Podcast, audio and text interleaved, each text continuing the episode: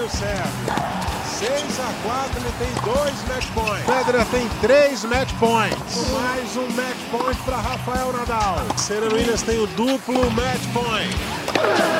É, muito bem, amigos do Globoesporte.com, estamos mais uma vez aqui com vocês para o podcast Match Point, excepcionalmente publicado nesta terça-feira, dia 14 de abril, uma vez que nossos programas vão ao ar toda segunda-feira, né?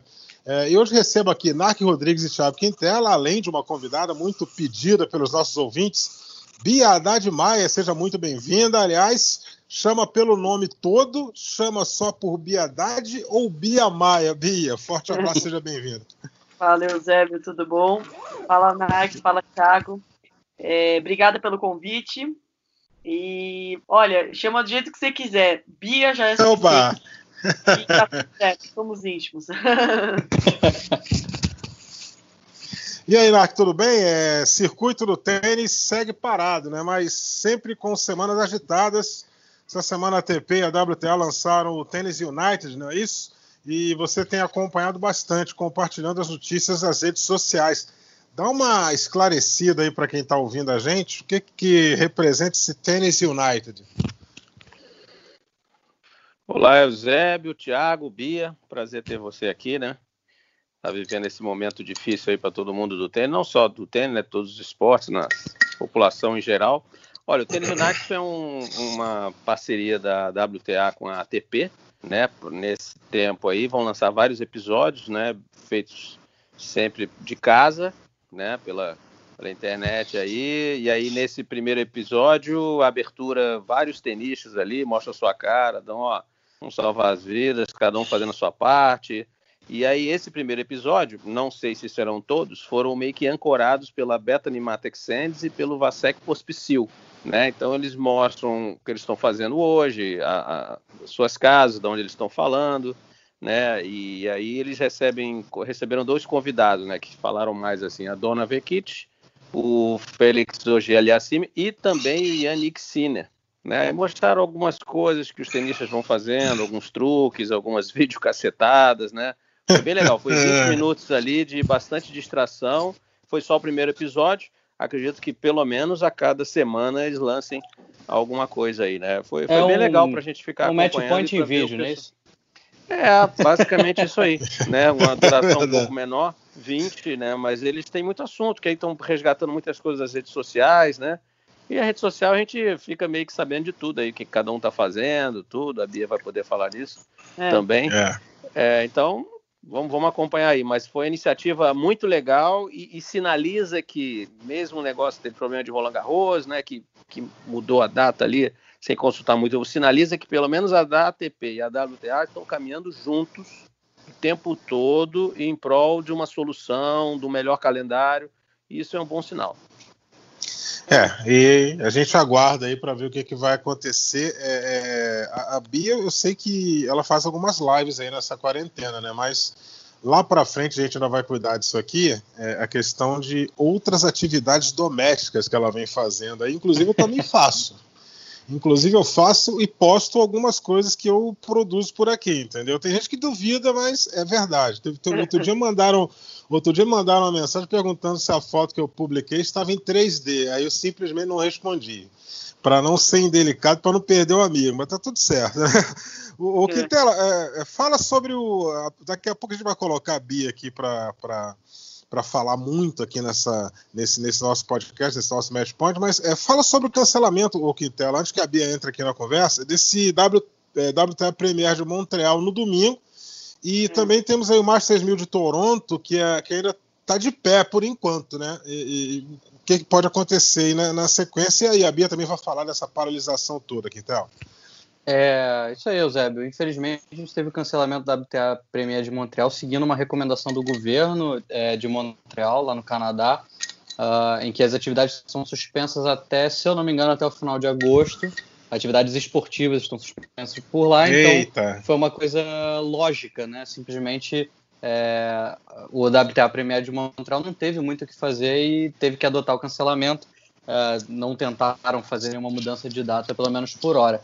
Mas o Masters 1000 de Toronto, né, que sempre tem essa dobradinha, né, WTA de Montreal esse ano, o Masters 1000 de Toronto, e no ano que vem alterna, né? Vira Masters 1000 de Montreal e depois WTA de Toronto, mas Toronto ainda não foi afetado por isso, por uma decisão tão longa. Então, por enquanto, o Masters 1000 de Toronto ainda está de pé.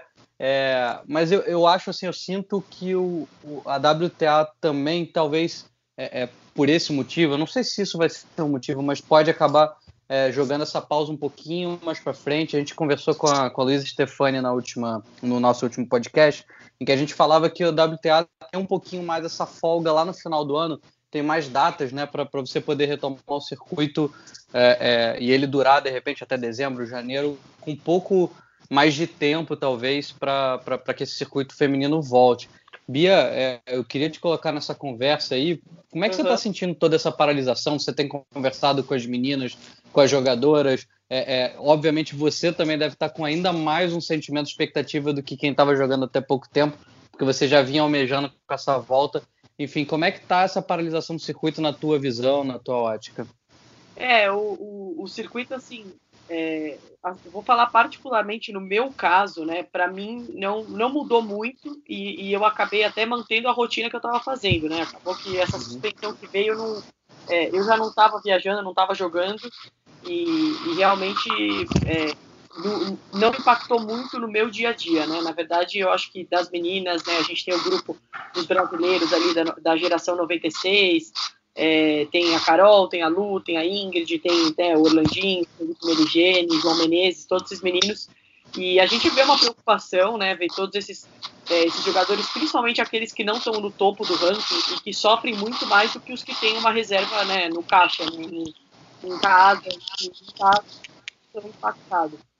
E é, com medo, muitas pessoas que a gente escuta que estão tentando parar de jogar, estão tentando buscar alternativas é, patrocinadores que acabam focando, enfim, super assim, entendível a, a situação, mas é, totalmente incerto o, futuro e o que, que vai rolar daqui para frente.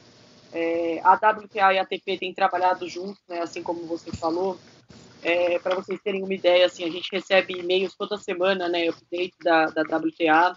Eles fazem reunião, conferência, fizeram já duas com as jogadoras. É, a situação não está fácil, então assim, está todo mundo muito ansioso em relação a ponto, a ranking, a, a tudo, né? Tudo tem é, é, é, pode é, privilegiar algumas pessoas e, e, piorar a situação de outras, né? Então tudo isso impacta na, na, nossa inscrição, no nosso, né? Que torneios que a gente joga, qual o calendário. Então assim, realmente não dá para saber o que vai acontecer. Tem uma chance de não ter tênis esse ano, então assim isso muda muito.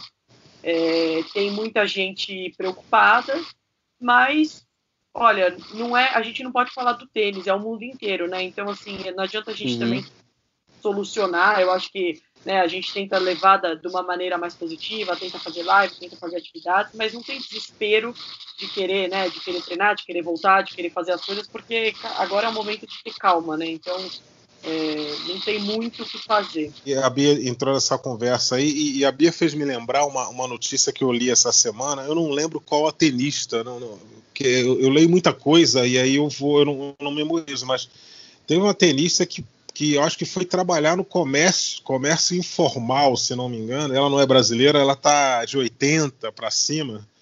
E, se e não me engano, a situação foi... é foi alguma, foi, a, foi alguma britânica, não, acho que não foi eu a acho conta, que foi, se, foi, uma, britânica. É, eu acho que sim. E, e ou seja, é, é, já é o retrato dessa situação de estar todo mundo parado aí, né? É, e por, com esse negócio de ficar parado, né, Bia? Você já tem quase um ano que você não está jogando, né? Foram 10 meses de suspensão por causa é, de doping por contaminação cruzada que aconteceu logo depois do seu melhor resultado é, o seu melhor momento na carreira, né? Talvez o seu melhor momento na carreira, não foi isso? Foi, foi exatamente isso.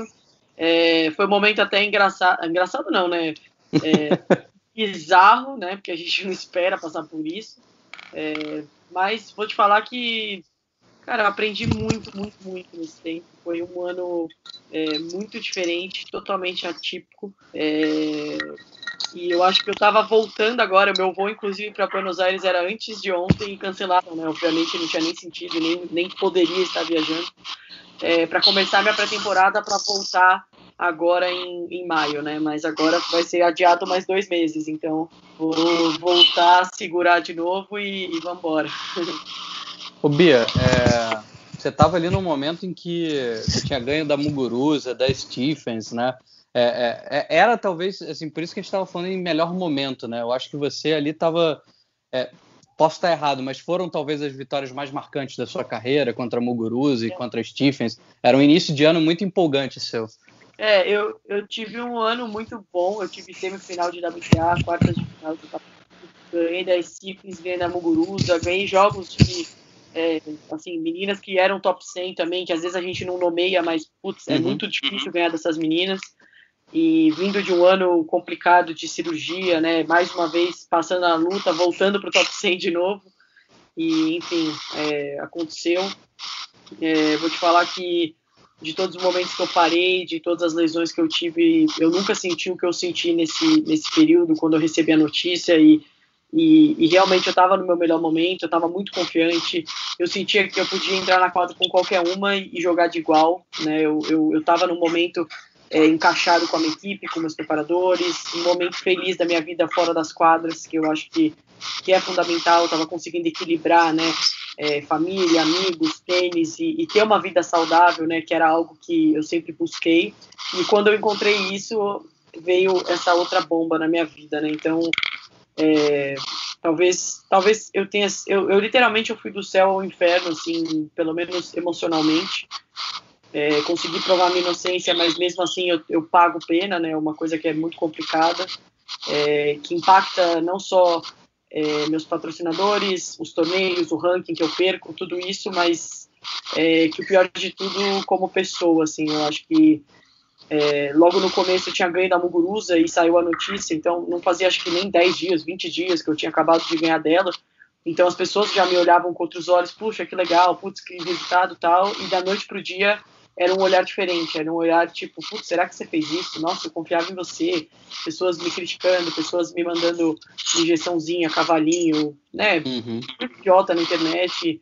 Eu tendo que me afastar das redes sociais, onde eu sempre fui muito ativa, sempre tive muito contato de pessoas boas, e eu preferia sair porque era tanta gente é, né, me, me colocando para baixo, me fazendo re recordar isso que me fazia mal, né? Muita gente, pô, mas você ficou em silêncio, você não falou. É, muita coisa na minha defesa eu não podia falar, era em silêncio mesmo, claro. por conta dos advogados. E, e, foi, um, foi um momento duro, assim, eu realmente é, tive que é, fazer um trabalho mental, tive que me reestruturar é, internamente, é, comecei a fazer coisas né, malucas, né? Tipo assim, curso de violão, curso de francês, curso de inglês. Cheguei aí para um lugar é, até fazer, né, tentar fazer um, como se fosse um, um, estágiozinho, né? Aprender com um cara que trabalhava com planilha, com de consultoria financeira. Tentar, sabe assim, fazer uma coisa diferente, viver uma vida diferente. Só que é muito duro você ligar a televisão e você assistir tênis, é muito duro você ligar o Instagram e ver todo mundo jogando, todo mundo fazendo o que gosta onde você poderia estar, né? Que eu podia estar no S-Open, eu estava na lista do S-Open, meu nome estava arriscado e, e, a minha vida inteira eu trabalhei para esse momento, né? Então, é, eu, não, eu não sei explicar o que eu senti, mas é, foi um momento de, de bastante aperto, assim, no, no coração, que não desejo a ninguém, eu acho que é, realmente não, não era uma coisa no meu controle, foi uma coisa que foi realmente um erro, uma fatalidade e, enfim, é, eu consegui, acho que lidar de uma forma bem positiva. Nark, quer começar aí a roda de perguntas para Bia? É, eu, eu, acho, bom, ela já falou aí, até como ela falou mesmo, foi do céu ao inferno, então a gente, vamos passar, você já explicou aí o que aconteceu. É, eu queria saber, porque a gente, a gente, tem falado sobre isso, né? Quando a gente fala, ah, tá sem o tênis, tá sem um tênis, a gente acaba pensando muito em Bia, Muguruza, né? Torneios Premier, aquelas coisas todas. A gente tem que lembrar que o ranking vai até lá embaixo. Tem um monte de gente que está sendo afetada com isso, a gente já falou. Inclusive, um dos nossos assuntos aí que tem sido recorrente em relação a muita gente vai parar de jogar. Essa semana, semana passada, foi essa semana, eu vi um, um artigo do Moratoglu dizendo que essas, essas pessoas vão parar de jogar tênis, muitas delas vão abandonar o esporte se não tiver mais, porque não tem como se manter, depende do dinheiro dos pais, alguns não têm nem os pais com condições de, de ajudar, tudo. A Bia, como caiu muito no ranking, esse recomeço todo, é, né? A não ser que ela, obviamente, todo o nome que ela tenha, consiga alguns wildcards nos torneios maiores, vai ter que voltar nesses torneios um pouquinho menores, né? E hum. alguns desses torneios aí, ITF e tudo, eles vão ser afetados também por isso, porque, para quem não sabe, ITF você pode ter autorização para fazer um torneio ITF, pessoal o ranking mais baixo, até três meses antes. Na ITF você faz a solicitação de uma data e você consegue encaixar. Esses torneios acontecem muito aqui no Brasil. Até o, o Olímpia estava tendo um torneio semelhante, né, interior de São Paulo, e acabou tendo que parar no meio o torneio. Como é que vai ser isso, por exemplo? Porque se voltar e esses torneios menores, muita gente não vai ter nenhum dinheiro, os patrocinadores correram, né, não vão estar mais junto ali com os organizadores para fazer esse torneio. Isso aí já está meio que previsto? Você ter mudar muito aí, talvez, o calendário para voltar, Bia? Porque agora é, com o ranking mais baixo vai ter que meio que recomeçar, né? Esse ponto é, é legal de tocar, porque, inclusive eu, né, quando eu assisto uma. Quando eu acompanho um uma reunião da WTA e tudo mais, tudo é falado de Grand Slam, é falado de Master 1250, né? Ninguém fala de, do, do, que é para baixo. E é onde o pessoal mais precisa do dinheiro, é onde o pessoal mais está sofrendo, né? Então, é, fica muito incerto porque eles não estão dando uma posição. É, no meu caso, com certeza eu vou voltar a jogar Future, com certeza eu vou voltar a jogar torneios pequenos.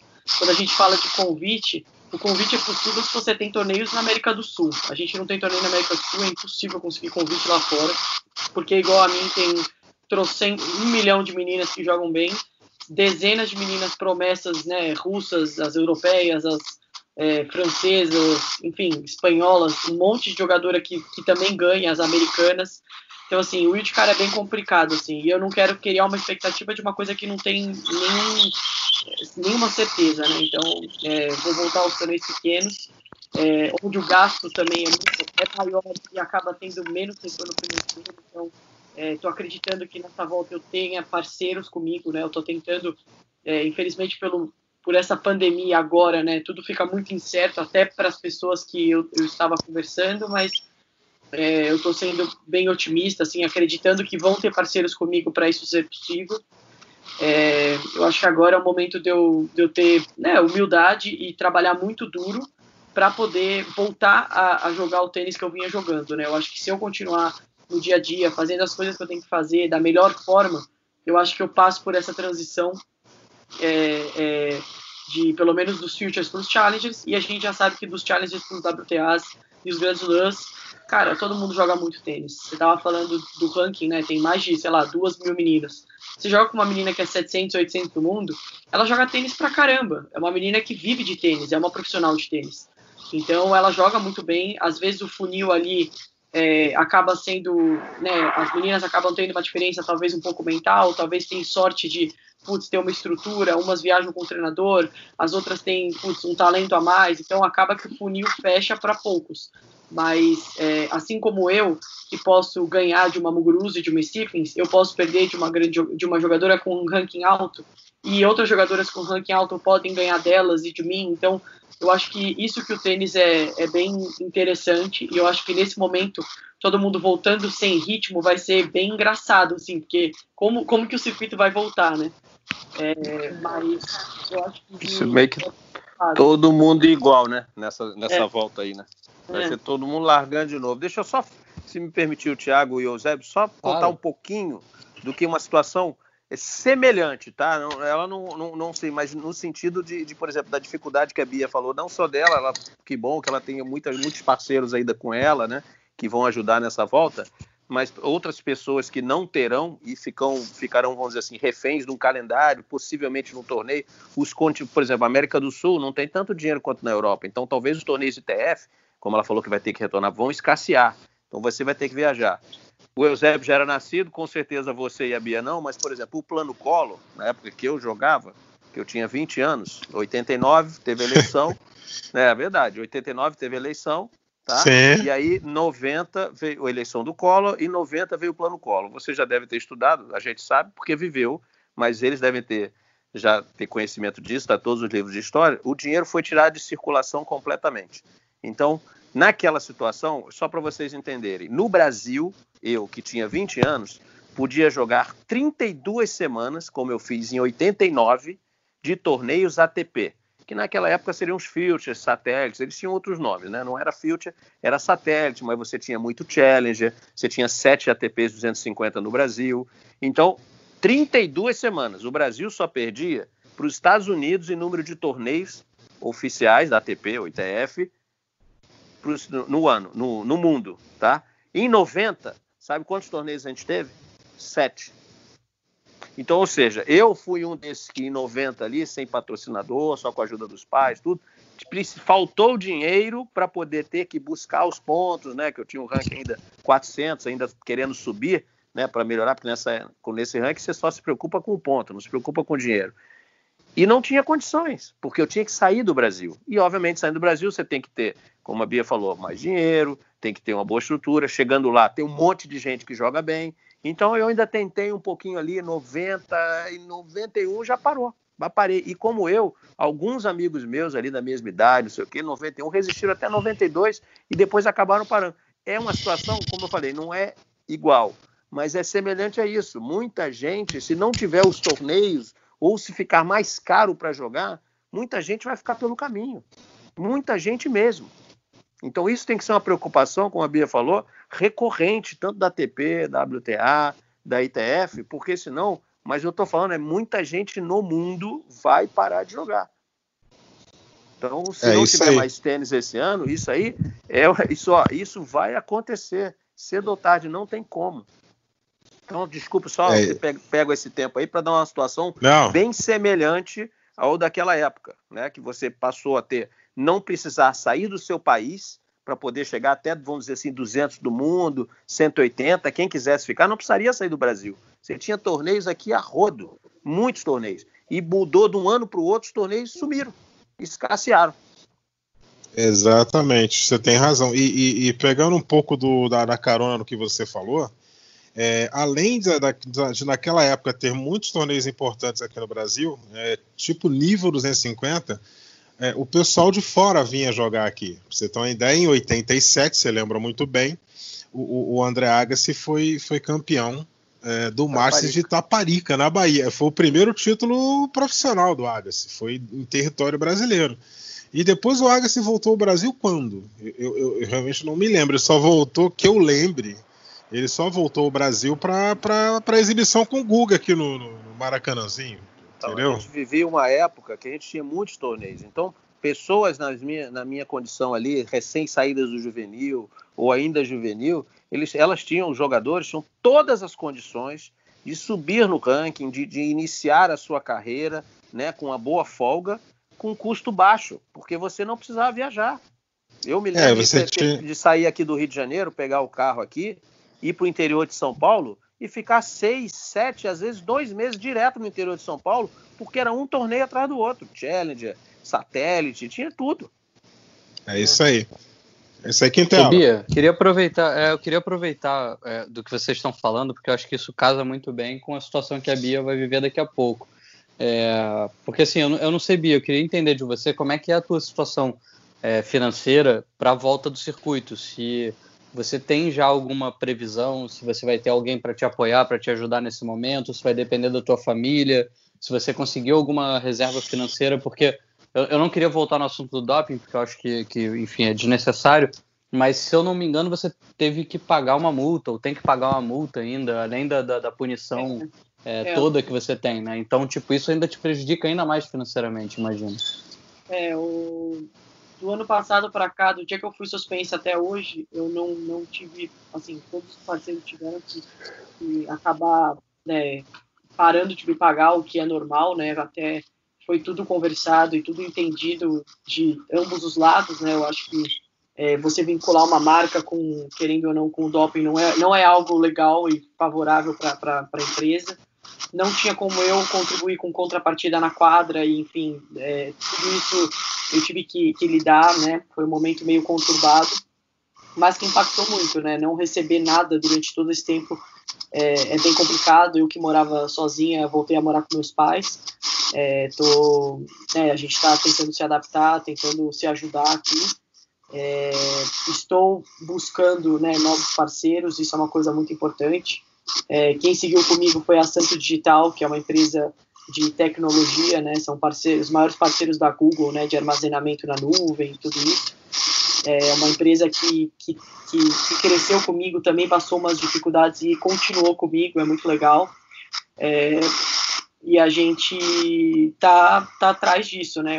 Eu, eu era 50 e pouco do mundo, né? E eu não, eu não tive um, um, dinheiro armazenado durante muito tempo, né? Às vezes eu me meti, eu machuquei e voltei. Então eu sempre tive que investir muito. Investir muito quer dizer também viajar com físio, viajar com preparador.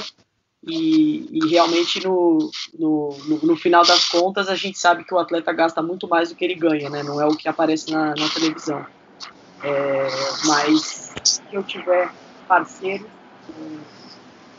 vou tentar privilegiar às vezes até mais do que meu treinador nesse começo, para poder jogar mais jogos e aguentar. É, de resto, manter a minha, minha cabeça, enfim, confiante, que eu acho que essas coisas elas vão acontecendo, né? Por mais que agora não tenha nada concreto, eu sempre acreditei que né, a sorte você encontra fazendo as coisas certas, trabalhando duro, enfim. Bom, legal. É, e nesse tempo todo parado agora, que você falou que tentou fazer algumas outras atividades, né? É, tocar violão, fez curso de idiomas. Você conseguiu assimilar alguma coisa de violão? eu, eu comecei a tocar faz uns dois, três, uns três anos, né? Quem, quem me introduziu no, no, violão foi quem me introduziu o primeiro professor foi o João Suete, era um amigo dele lá de, de Balneário, de Balneário, de, do Rio de Janeiro, falando Balneário. E, e aí eu fiz uma aula, fiz duas, gostei, até o Thiago fez, gostou, eu falei, meu, esse negócio é legal. Comprei um violãozinho pra tocar, e aí segui. E agora que eu tive mais tempo, é, tem uhum vídeo na internet, né? Tem curso, tem tanta coisa gratuita até que, que a gente pode aprender. E mês passado comecei também a inventar com o piano, comecei a tocar piano, aprender a formar acorde, entender todo o campo harmônico, acorde maior, menor, com série, tudo que, tudo que envolve a música, que é básico e que eu não, não fazia sentido quando eu estava fazendo no violão, ainda não é tão visual. E no piano eu comecei a entender mais. Então eu entrei nessa loucura da música, mas assim, como um hobby. É, também tentei buscar não só isso, mas usar e exercitar minha cabeça, né? Eu faço administração, falta um ano já para me formar à distância, então tentei focar nisso. Estou é, fazendo aula de francês, fazendo aula de inglês. É, sou uma pessoa que é, eu preciso do meu dia ocupado para minha mente ficar bem positiva, assim. Eu sou uma pessoa que eu não consigo ligar a televisão duas da tarde e ficar vendo série, assim. Eu tenho um pouco de, não sei, é, gosto de fazer minhas coisas, meu físico, mas usar minha mente para alguma coisa, sabe? Produtiva, ler, é, assistindo coisas que eu sei que eu vou estar tá aprendendo alguma coisa, né? Então, eu tentei fazer mais isso, assim. E cozinhei pra caramba, né? Eu adoro. Ah. a Bia, Bia, que é super, Bia, que é super fã do Jack Johnson, né? Pelo que eu, eu vi na, nas redes sociais. Eu sou muito é. fã dele. Eu adoro. e, e eu tô vendo, a, Bia todo dia faz um desafio culinário com o Gastão Elias, né? Que para quem não conhece muito, é tenista português que é casado com uma ex-tenista brasileira. Tá fazendo a né? quarentena aqui no Brasil. Exatamente, ele tá em Curitiba, não é isso? Acho que é Curitiba, né? Que ele mora. Isso, isso, E, e aí fica a Bia e o Gastão o dia inteiro no Instagram cozinhando. Só cozinha fitness, né, Bia? Opa! é. eu, eu tô numa, numa, E começou sem querer. Começou porque acho que eu postei alguma coisa, ele me encheu. Aí eu falei, ah, então tá bom, vai começar. Já que a gente não tá na competição, vamos ser competitivos. Aí comecei, outro dia saiu um salmão, outro dia saiu um é, camarão na moranga, outro dia saiu um risoto. Eu tô inventando, daqui a pouco eu tô. Eu fiz uma pizza, agora a famosa pizza sem glúten, descobri uma receita, fiz uma pizza de abóbora com a farinha de avinha, aveia, sem trigo. Ah, um monte de, de, de, receita que eu vou aprendendo com o meu nutricionista e eu vou enchendo ele, né? Vou botando, vou marcando o gastão. Quem fez o eu... desafio da pizza foi o Ciner. Todo mundo fazia ah, é? uma pizza e tinha que. É, ele fez no, nas redes sociais. Pô, mas um italiano mas era uma pizza que você tinha que desenhar. É sacanagem, né? Não, não, mas não, mas ele fez uma pizza, mas você tinha que fazer um desenho, tipo um emoji, ali na, ah. na pizza, entendeu? Esse, é, aí tinha é. umas pizzas meio esquisitas lá, mas mas também foi. Agora é o seguinte, não vai acabar o podcast sem dizer a data da próxima live aí, né? Porque você tá tocando aí pra gente poder assistir. É. A próxima live. eu vou fazer uma live sexta-feira. Um, Opa, um... legal. Não, mas live musical. ah, live mundo fazendo. É, claro, é. Vou criar um, vai ser só um luau, assim. Vou pegar, vou fazer que nem os famosos aí. Fazer que nem o Jorge O quem tá querendo fazer desafio culinário é o Zébio, que fica me mandando prato sempre, ah, mas os nossos pratos é. não são muito fitness, não. Não, não, nem um pouquinho, nem um pouquinho. E, e você entrar num desafio culinário com português é um problema, né? culinária portuguesa acho que é a melhor do planeta, meu amigo. Não dá para competir com eles. E se o Gastão eles mandar bem na cozinha, fica difícil, né? Mesmo é, porque. Bia, Bia tá entrando numa, numa, disputa acirrada aí com o Gastão é, complicado. Mesmo, mesmo porque eu tenho um grande problema na minha cozinha, que é o espaço dela. Assim. A minha cozinha, você sai da sala, dá de cara com a parede depois do armário, entendeu? De tão grande que ela é. Então, é, é, o tipo da cozinha que não é aconselhável duas pessoas ao mesmo tempo lá dentro, né? Então, o espaço fica meio reduzido para criar alguma coisa, mas a gente se vira aqui. A gente se vira aqui. É. só que não dá para ficar postando tudo que eu faço, não passo vergonha, né? não dá jeito. Ô, Bia, muita gente pergunta, é, desculpa entrar nesse assunto, mas muita gente pergunta como é que começou o teu namoro com o Thiago Monteiro. Como é que foi? Como é que, como é que começou esse relacionamento de vocês? Então, na verdade, o nosso relacionamento ele, ele começou é, assim, eu conheço o Thiago, isso assim, há anos, anos, anos. Eu tinha, sei lá, 11 anos. E a gente foi para um sul-americano na Venezuela. Ele tinha 13, eu tinha 11, assim, dois a menos que ele. Eu conheci ele assim, era eu, na época eu mais duas meninas, ele mais dois meninos. E eu lembro que ele era muito tímido na dele, eu nunca tinha estado, assim, falar realmente. Eu jogava os torneios do São Paulo, Brasil, mas ele já tinha alguns resultados é, dentro do Brasil também. Eu normalmente viajava ou com a minha mãe, com a minha tia, enfim, e ele viajava com o irmão mais velho dele, que todo mundo achava que era o pai dele, né? E a gente assim, oi, tchau, tudo bem? E aí vai crescendo, vai indo pro juvenil. A gente treinou no Larry juntos, a gente chegou a, a se conhecer lá, a gente viajou muito tempo juntos, ficou muito amigos. E, e, é muito louco que o nosso namoro, assim, realmente era uma amizade e virou namoro, assim, foi uma coisa, tipo, a gente não teve uma data, um pedido, assim, foi meio que foi acontecendo, sabe?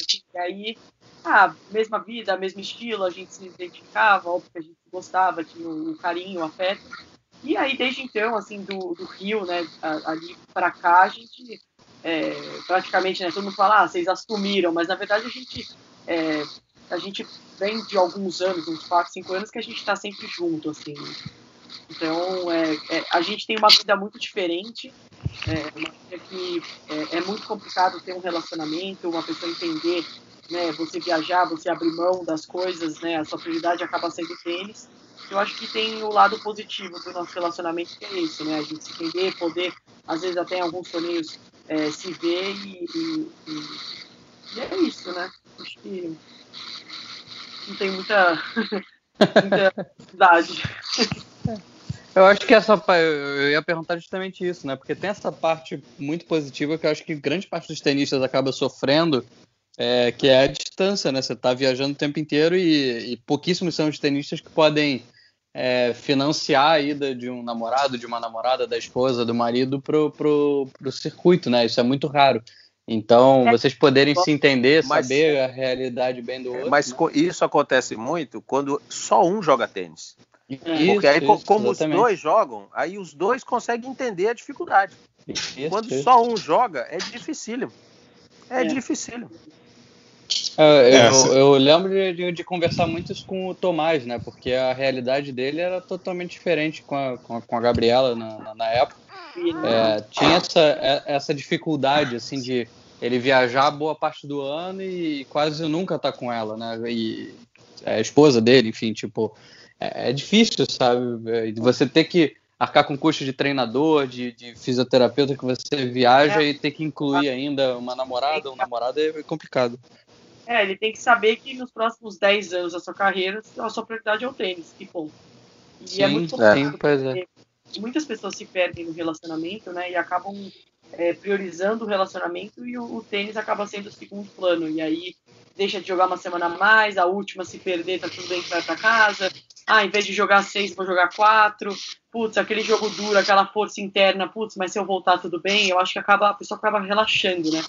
Então tem que ter muito cuidado com, com, com as decisões, né? Quando você toma de de, de estar com alguém, de o quanto você sabe que você vai ver essa pessoa, se isso vai valer a pena ou não. É, eu, eu tava pensando aqui, até pior, eu acho que é a situação do, do, da mulher do treinador, né? Da mulher que vê o treinador que está indo atrás do sonho do jogador, né? Que é, é uhum. complicado, não é uma situação fácil. Normalmente eles já estão pensando em ter um filho, tem uma criança pequena e é, não é fácil mesmo, não. É bem complicado. É, tem até história de gente que deixou de treinar jogador por causa disso, porque não conseguia ficar mais tanto tempo fora de casa. Agora, posso fazer uma pergunta para a Bia, não? Por favor. Fique à vontade. Quero, quero saber, quero que ela me diga o seguinte: quantos anos a sua carreira teria adiantado, tá? Se você tivesse fechado aquele jogo com a Sarah Errani no Rio Open. Porque eu estava naquele jogo e eu fiquei nervoso, como poucas vezes eu fiquei em 22 anos de Sport TV. Você não sabe como você me enlouqueceu naquele jogo. Até hoje. Eu queria, quero saber, se você tivesse ganho aquele jogo, sua carreira, na minha opinião, tinha adiantado uns dois anos em tudo, em relação a, obviamente, os pontos que você ia fazer, toda a confiança que você ia ganhar, é, aquelas coisas todas, a confiança em si mesmo. Olha, eu ganhei de uma tenista, eu nem me lembro se ela ainda era top 10 naquela semana, mas ela, se não era, era perto disso, era uma tenista. É. Né, e ela foi campeã, de muito né, nome. e depois ela acabou sendo campeã, exatamente. E, então, ou seja, até, até poderia, quem sabe, você vencer o torneio. Então, para mim, uma jovem jogadora ou jogador, quando tem essa oportunidade e ela acaba não aparecendo, não se concretizando, não é que você, isso nem, obviamente, isso não é empecilho para ninguém para ter uma grande carreira, mas eu acho que ali adiantaria a, a sua carreira em, pelo menos uns dois anos, assim como se você já tivesse passado, já tivesse enfrentado uma tenista desse porte uma vez, duas, três vezes antes, aquele jogo você não teria é. perdido. É. Você não teria é, perdido. É, é mais ou menos que eu comparo com a oportunidade que teve o Felipe Merigene no Rio Open desse ano. Jogar com o Dominic Thiem, que era quatro do mundo. Tem tenistas que passam a carreira inteira, 10 anos no circuito, e não tem essa chance de jogar contra um tenista top 10. O cara, bem novo, já teve essa chance. Então isso acho que adianta muito a carreira do jogador, entendeu? Você me comparou, por exemplo, assim, ó, se, se eu parar para pensar, vamos comparar com a Bentite, que é uma menina que Cara, até os meus 18, 19 anos, eu acho que eu e ela era, éramos as primeiras da nossa idade no mundo, assim, de, antes de eu cair e, e fazer minha cirurgia do ombro. É, e eu lembro que, cara, eu tinha o Rio Open, nem tinha mais, ou tinha o Floripa, o torneio de Floripa. Ela tinha, eu não tô brincando, o Will de cara, eu acho que em 250, uns 5 por ano, pelo menos. Sem contar a Grand Slam, que ela, ela treinava na academia da Martina Hins. Ela treinava, a cada trem que ela pegava, ela estava num torneio na Europa, um challenger que seja grande ou pequeno. É, e eu lembro que isso era uma coisa que o Larry prezava muito. Ele falava: é, a gente tem que estar o máximo possível perto das grandes jogadoras. Para eu estar perto da Irani, eu tive que ganhar o wildcard, no caso, né? E ganhar duas soldadas para poder jogar com ela. Essas meninas, elas crescem num ambiente, numa competição e convivendo e treinando com essas pessoas que têm um alto nível, indo para países para fora. Eu comecei a ir para fora para ver a realidade com 14, 15 anos. Eu falei, caraca, tipo, aqui me chamam de Xarapov brasileiro e lá tô, eu sou mais uma e tô na fila ainda. Tipo, não é o que eu realmente achava que era. Eu acho que a formação é diferente, né? Quando a gente compara, eu acho que a Sul América com os outros países. É, e também acho que assim, assim, infelizmente a gente o CI é muito complicado de, né, de, de, de fazer é, é, é, essa, essas, esses pensamentos, né? De putz, será que se eu tivesse ganho? Mas assim, assim como eu pudesse, é, eu poderia ter ganho, eu tive match point, eu poderia ter levado uma mochilinha de pressão para sempre, que com 17, 18 anos eu ganhei e eu ia ter que ganhar o resto da minha vida. Talvez. Talvez não. Talvez eu teria mudado e teria realmente sido muito melhor, assim como eu penso, cara, acho que eu não deito às vezes e falo, cara, se eu não tivesse tido cirurgia, tipo, como teria sido melhor eu não ter parado, se eu, se eu contar o que eu parei nos últimos cinco anos, eu devo ter parado dois anos e meio por causa de cirurgia e lesão que eu tive. Sendo que eu tenho um tênis que eu ganho de meninas, que eu volto de cirurgia, eu ganho de Muguruza e de, de uma Stephens da vida. Então, será que também isso não seria, né, um ponto a, a, acertar e a melhorar e a pensar, enfim. Óbvio que passa na minha cabeça, mas eu tento não pensar nisso porque é algo que é, são sempre coisas que vêm de fora e que no fundo, no fundo, a realidade que eu tenho, o que eu tenho para hoje é o que eu estou vivendo. Então, é, acho que o que passou, passou, né? E agora é, é pensar para frente mesmo. Cara, é incrível, né? Porque a, a Bia, ela tem só 23 anos, faz 24 o mês que vem, não é isso, Bia? É. E, e, já passou por tanta coisa, né? Se a gente for parar para pensar, o tempo que você já ficou fora por cirurgia, agora esse quase um ano aí por, por suspensão, boa parte da tua carreira profissional talvez você tenha ficado é, fora do circuito e mesmo é. assim você conseguiu ali chegar próximo do top 50. É. Então, é, não, tem, não, tem, não tem como a gente não ter uma esperança em você, tipo, e torcer por você, porque, enfim, falo, falo por mim de verdade como jornalista, porque eu torço pelo tênis brasileiro, mas a gente que acompanha a tua carreira de perto, a gente acaba sofrendo junto com você, que a gente sabe que você merecia mais do que o que você alcançou até agora. Obrigado.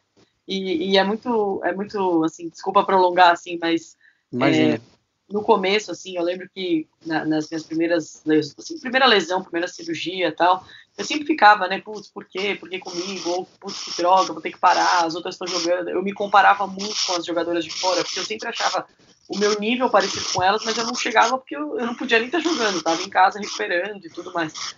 E, e eu acho que isso é, uma, é algo para as pessoas ouvirem, assim, que eu acho que o que fez muita diferença na minha vida, né, para as coisas começarem a acontecer, é, foi eu entender que que a minha vida, a minha história, a minha formação, como, como principalmente pessoa, né, Bia, meu caráter, ia ser formado é, de uma forma única, né, que eu não tinha que ficar me comparando com a história da Bia, do Zezinho, com a história da Carol, com a história do Thiago, né, comparando com os brasileiros, com, os, com as pessoas de fora, porque era uma, é, é uma coisa única, assim como cada um tem a, a sua história, né, eu acho que, é, assim como meu treinador tem a história, tem a vida, tem a família dele, assim como todas as pessoas no mundo são importantes e têm o, o valor por, pelo que elas passam, né? É, mas eu acho que tudo isso que eu passei assim me dá muita força para muita força para voltar. É, me dá uma certeza de que cara se eu já voltei três vezes não é na quarta que eu não vou voltar. Eu tô com eu tô com mais calo impossível. Eu tô muito é, já passei por muito perrengue. Então é, eu acho que cada vez mais jogar um, um match point jogar um set point fica menos é, friozinho na barriga, você fica né, mais tranquila, você sabe que, cara, você aprendeu que a vida não é só tênis, então, pô, você perdeu um ponto, você perdeu um jogo, cara, tá tudo bem, calma, tipo, é um jogo, é um ponto numa vida, uma vida que tem um milhão de coisas, um milhão de pessoas, que eu aprendi, que eu convivi, que eu conquistei durante esse tempo que eu tive fora, e que independente de eu ganhar ou de eu perder, essas pessoas vão estar comigo, sabe? Antes eu achava que é, cara, tipo, não, tem que voltar, eu tenho que ter resultado, eu tenho que ter, né, me preocupar com, em ganhar, porque aí eu vou pontuar, que eu vou classificar. E, tipo, calma, calma, tipo, as coisas vão acontecer, joga esse ponto, joga o próximo ponto. E, e vão vir momentos de tensão, vão, mas, tipo, tenta lidar de uma forma com que quando eu perder um jogo, ou quando eu ganhar um jogo, é, não é, tipo, minha felicidade lá em cima e a tristeza de eu querer me matar porque eu perdi um jogo, sabe? Eu sempre, eu tô tentando ser um pouco mais equilibrada nesse sentido. É, é, e diante de tanta lesão, né, não, é, não, é que você não tenha feito esse tipo de coisa que eu vou perguntar, mas já com tanto problema de lesão que você enfrentou na carreira e ainda é muito jovem, depois desse período todo de dificuldade, você passou a acreditar um pouco mais na medicina preventiva, né, no, no, trabalho físico preventivo para evitar lesões futuras, porque isso existe e, e muita gente já faz? Com certeza a parte preventiva é, sempre fez parte da, da, da, minha rotina, né? Especialmente depois das primeiras cirurgias. Eu acho que desde o começo, né? Eu, eu busquei os melhores profissionais que eu achava que eram fundamentais naquele momento. É, eu tenho uma rotina, para você ter uma ideia, assim, eu não começo o dia sem uma hora, assim, de exercício de mobilidade articular, de preventivo para ombro, para quadril, abdômen, seja dia de jogo ou dia de treino, eu sempre priorizo isso. É, é uma coisa que é tipo escovar o dente, assim, eu não, eu não, eu não deixo de fazer de maneira alguma, independente de estar de férias. É, é algo para o resto da vida, né? A gente sabe que o tenista acaba levando o corpo para o limite o tempo inteiro, mas é, eu acho que é, isso faz, faz parte. É, e, e, da mesma forma que, que, que, eu jogo e que eu treino a, e que eu me alimento bem, eu acho que a parte preventiva ela é, ela é fundamental cada vez mais porque o tênis está é, tá muito competitivo e a gente está jogando todas as semanas, né? Não é, não é nem um pouco saudável o calendário do tenista. É legal. É, eu, eu vi um vídeo é, essa semana que você postou, é, é, batendo bola no, no, no paredão, e é. tem uma hora que você bate o forehand com a mão direita. Falei, cara, ela é canhota, e ela conseguiu bateu o forehand com a mão direita. Eu não sei se você fez sem perceber, não sei se você olhou o vídeo depois, mas você bateu a direita como todo mundo bate, porque o canhoto bate com a mão esquerda, né? Eu achei interessante aquele negócio, cara. Fiquei, fiquei, ela consegue bater com a mão direita, claro que não vai ter eficiência da, da outra mão, porque a pessoa naturalmente é canhota, nasceu canhota e vai usar a mão esquerda a, a vida inteira. Mas que ficou legal, acho que bateu bonitinho. Você tentou fazer também ou não? Não, é aqui casa não tem condição de fazer isso, porque o espaço não é. É, é, é, é um espaço não é, razoável para a quantidade de pessoas que vivem segundo, aqui, né? Segundo o é, NAC, então. esse não é o único problema. É, não é esse problema, não. É, mas não, haverá informação aí. É, o problema é a veracidade da informação desse cidadão. Vocês não podem confiar nessa, nessa informação a respeito das minhas quatro ah, raquetes, posso... que nem todas as quatro Exatamente. são minhas.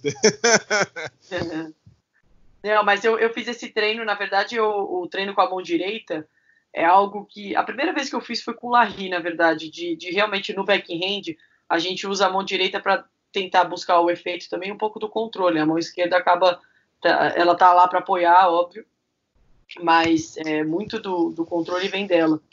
E, e, desde então, eu, às vezes, quando tem paredão, quando dá para bater bola, várias vezes eu já fui para torneios, inclusive futures, que eu não achei alguém para aquecer ou para bater bola, é super normal, e eu ia pro paredão. E eu gosto de fazer esse treino é, para atrapalhar mesmo o antebraço, aceleração da mão, assim como na esquerda, para ajudar o backhand, né? Então, e, e compensa os dois lados, né? Acho que nesse momento de quarentena não falta exercício para ser inventado.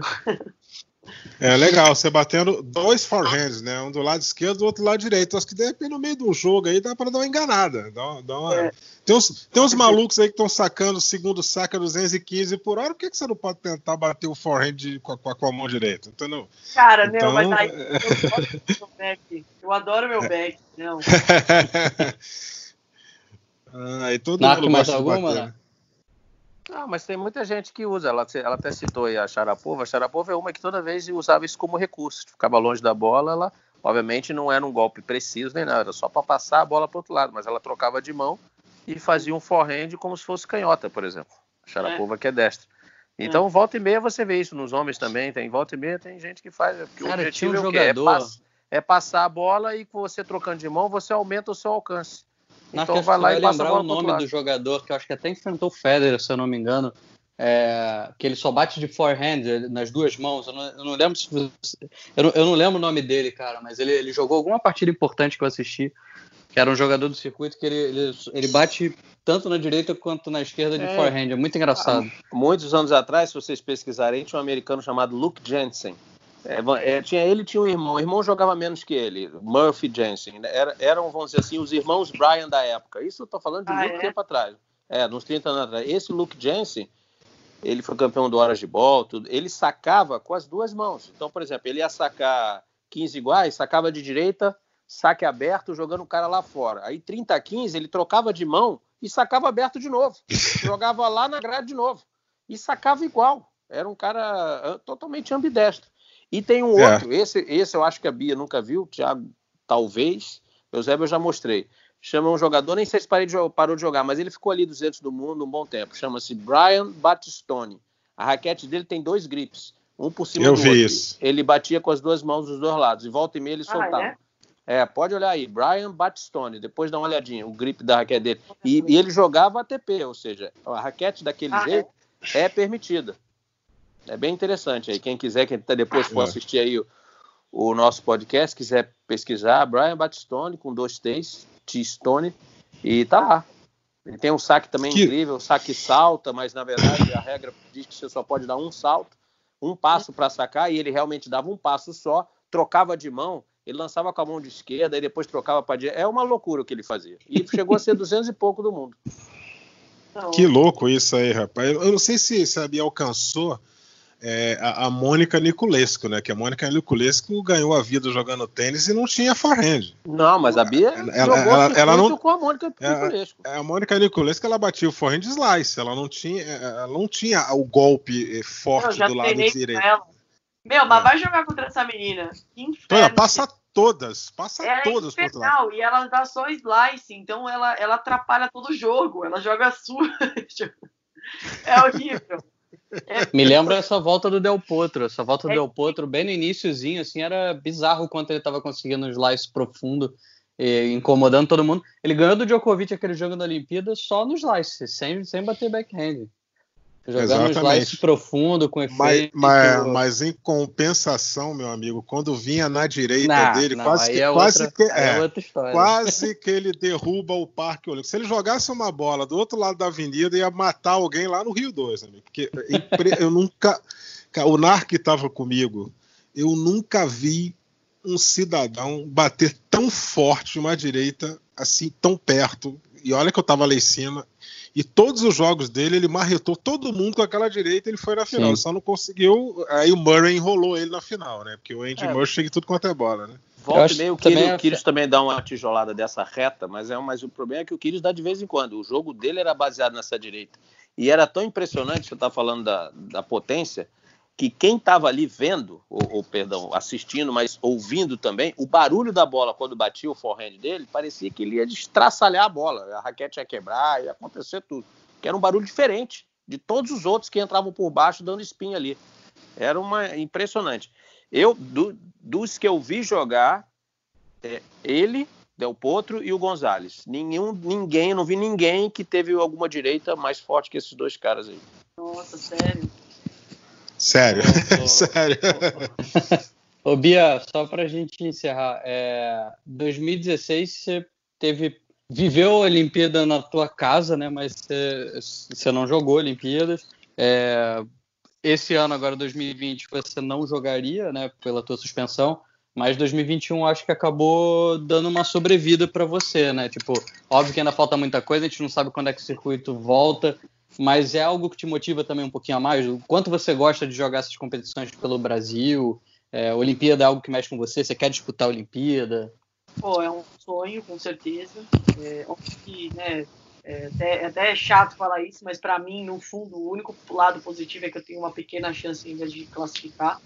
É, óbvio que é muito complicado, porque tem todo o sistema de ranking, pontuação, e eu vou jogar future, então, assim, eu tenho que ganhar acho que 20 filters para poder pontuar o que uma pessoa ganha num, num WTA, né? Então, assim, a diferença é muito grande de, de pontos. É, e talvez eu não consiga classificar, mas, assim, independente disso, né? É um sonho, sempre um prazer jogar a Fed Cup, por exemplo. Acho que é, a, a Fed Cup também foi adiada contra a Polônia. E, e, eu vou ter essa chance, se caso, me, né, se eu for convocada, de, de, de também disputar. É, e, e, acho que isso que é, que é legal e, e, tem uma pressão diferente, tem um friozinho na barriga diferente.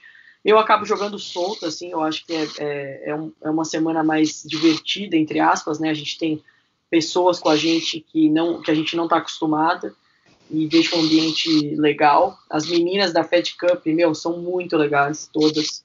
É, por incrível que pareça, a gente tem uma, uma ótima relação. Assim, no começo da minha carreira, quando eu tinha 14, 15 anos, a Fed Cup era completamente outra coisa. Esse agora, né, de quase 10 anos para cá, mudou muito a energia, mudou o grupo, mudou a cara, a, a, né, a, a conexão de todo mundo. É, e, e, eu acredito que tem tudo para ser uma equipe que pode até é, melhorar e concretizar para os próximos anos. Né, que a, mais velha ali tem, é da nossa idade, a geração de 96 assim, tirando a Teriana, né, a Gabi, a Carol, a Ingrid, a, a Luísa, tem a Gabi, a Gabi que é um pouco mais velha, mas tem é, essa faixa etária aí, dá pra, dá pra gente tentar melhorar e, e, enfim, a luta tem tido resultados muito bons, está é, sendo muito mais respeitada no circuito, então isso pesa muito no, numa equipe.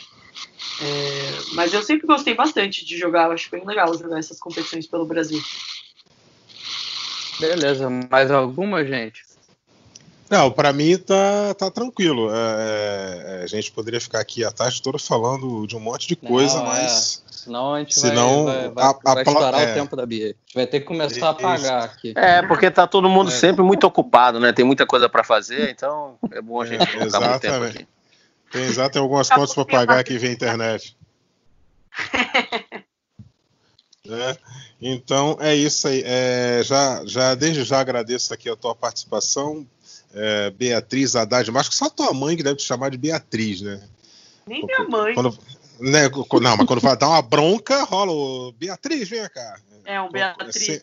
É, é sempre aquele, com aquela entonação tipo imperativo, né? né? Mas agradeço aqui a tua participação. É, boa sorte aí na, na, sua volta. Tomara que a volta não demore. E aí, não só para você, mas para todos nós aqui, porque a gente está precisando realmente é, ter uma solução para tudo isso que tem acontecido aí. Que todo mundo saia é, com saúde, todos salvos e que o mundo melhore depois disso tudo, né? E muito obrigado pela participação mais uma vez. Obrigada mesmo. Foi um prazer aí conversar com vocês, três pessoas que, querendo ou não, já tive né, algum contato ou acompanho, sempre estou ouvindo falar e, e são pessoas que, que buscam fazer o bem para o tênis, eu acho que isso é o, é o principal. É, parabéns aí pelo trabalho de vocês e vamos nos falando. Tomare que logo eu volte às quadras também. é isso aí. Thiago Quintelli e Narc Rodrigues, alguma consideração final, meus amigos? Não, queria Bia... dizer que foi ótimo, agradecer bastante a Bia aí, é, contou bastante aí da sua, ela, como ela falou, já está há algum tempo, né, nessa, vamos dizer assim, quarentena forçada aí, né, por causa da suspensão, mas muito legal saber que a cabeça dela tá boa, tá, é só retornar os torneios para a gente ver mais uma Bia aí vibrante, agressiva, pancada no forehand, no saque e de volta aí. Eu quero ver essa dupla na Fed Cup, você e a Luísa. E a Luísa. Fechado. Quero ver então. essa dupla aí forte, firme e forte na Fed Cup. É, é isso aí, Bia. Também agradeço demais. É, foi muito legal o papo com você. É, como eu falei antes ao longo do podcast, realmente admiro muito sua carreira e torço muito por você de verdade. É, continuo te acompanhando aí para a gente ver mais receitas aí nas redes sociais enquanto o tênis não volta, mas quando voltar a gente vai estar tá torcendo muito por você em quadra. E não fica brava com a gente porque não vão cortar mais seus jogos, Bia. Prometo. Ai, que bom. Imagina, gente, relaxa. é que aquele dia a concorrência era forte, Bia. Tamo junto. Não, não tem problema. É entendido. Dia a concorrência era muito forte. É, concor... É, eu, em algum momento, eu desapareci aqui, mas não sei se vocês me ouviram, mas é, a concorrência dele, eu sofro até dentro de casa, meus amigos. Não tem jeito, entendeu? Entendeu? Até dentro de casa eu sofro a concorrência dele. Eu passo aqui no meu corredor, tem um quadro com o rosto dele, entendeu? Então é difícil. sério, sério. Uma hora eu vou mandar uma foto aqui. A concor... Ele aqui em casa, ele é o soberano. Ele manda. Então a culpa, a culpa foi do Eusébio. Brincadeira. Não, não pode ter... não vai falar nada, tá é. Ai, meu Deus. Valeu, gente. Foi um prazer. Foi, foi, um prazer muito grande estar com vocês aqui, meus amigos. Vamos nos despedindo. Voltamos na próxima segunda-feira, dia 20 de abril, com mais uma edição do nosso Match Point. Forte abraço e até a próxima. Combinação de saque e voleio para fechar o jogo em 2 sets a 0.